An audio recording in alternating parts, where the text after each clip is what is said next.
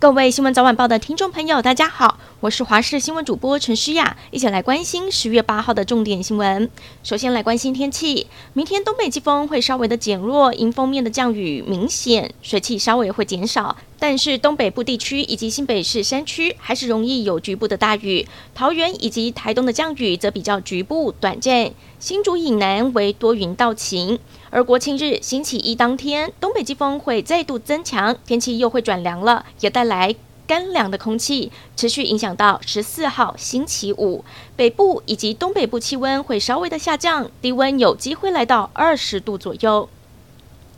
国庆连假第一天，屏东小琉球登岛人次突破万人，订房率开出了红盘，有游客住到没有地方住，只能找帐篷区搭帐篷。岛上热门伴手礼麻花卷卖到缺货，前往小琉球必经的东流线更是从一早就大排长龙。另外，往返垦丁和台东必经的台一线枋寮水底寮南下段车潮也满满，还有迎亲车队来回都遇上塞车。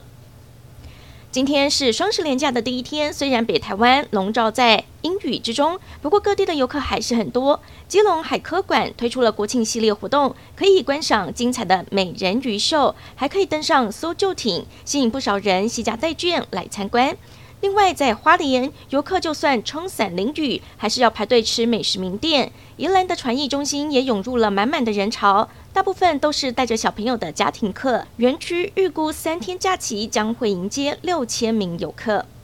国泰世华银行系统今天上午突然大宕机，ATM、信用卡刷卡和网络银行等功能统统无法使用，这也让美式卖场内的民众无法顺利结账，光是排队就要等一个小时。还有人无奈地表示，根本不敢买生鲜类的食品，怕排队排到冰都融化了。其他连锁量饭店、超市也有类似的情况。国泰世华则表示，因为资讯大楼进行电力维护，才导致金融功能暂停，已经在下午四点全面恢复。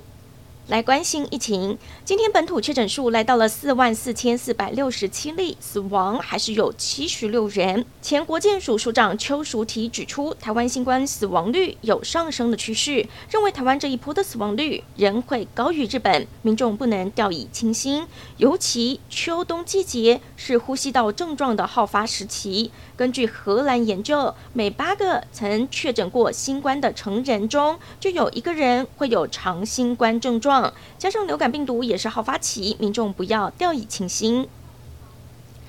台海局势备受国际关注。全球首富电动车大厂特斯拉执行长马斯克接受英国《金融时报》专访时，他说：“台海两岸冲突无可避免，也建议构思出某种让台湾较能接受的、比香港更宽容的特别行政区。”不料，此话一出，引发台湾政坛哗然。台北市长候选人黄珊珊就说：“外国人说三道四，不用理他。”民进党立委赵天麟则是在脸书上发文呛虾，说：“如果马斯克不改口，将要无限期抵制特斯拉。”在俄罗斯宣布并吞乌克兰东部多地之后，乌克兰军在这一些地区战况大有斩获，夺回数十个村庄。一星期内收复的领土面积有大约七百七十六平方公里。不过，因为俄军开始显露败绩，外界担忧走投无路的普丁可能会动用核武。美国总统拜登日前更曾经表示，现在全世界正面临一个从古巴飞弹危机以来最重大的末日决战风险。但是，白宫和五角大厦发言人随后都出面澄清，现阶段还没有发现俄罗斯将动用核武的迹象。